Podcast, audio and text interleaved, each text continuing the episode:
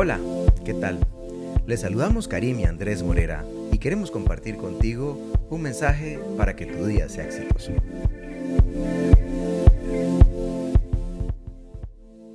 Y es por eso que 1 de Pedro 5.7 dice así. Depositen en Él toda ansiedad, porque Él cuida de ustedes.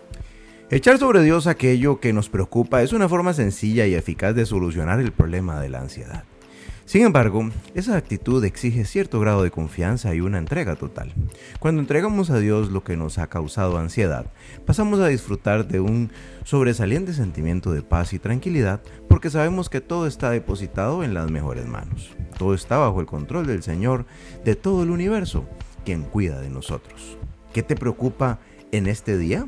¿Los problemas familiares? ¿Las deudas? ¿Los estudios? ¿El trabajo?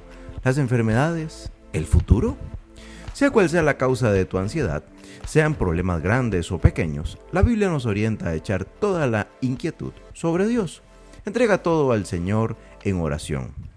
Si haces esto, podrás descansar en Él, confiando que Dios cuida de ti y que también actuará de acuerdo con su buena voluntad en todas las situaciones. Y es por eso que, como echar tus ansiedades sobre Dios hoy son algunos consejos que Karim nos va a decir en este día. Cuéntenos, Karim. Ora y habla con Él sobre todos los asuntos que te preocupan. Pídele que te dirija y te oriente. Entrega todo sin reservas y déjalo realmente bajo su cuidado porque Él cuida de ti. Confía en el Señor, seguirá cuidando de todas las circunstancias de tu vida. Señor, quiero echar todas mis ansiedades sobre ti. Pongo en tus manos mis preocupaciones y todo lo que me inquieta. Te pido que me ayudes a descansar en ti, confiando en tus cuidados y en tu gran amor por mí.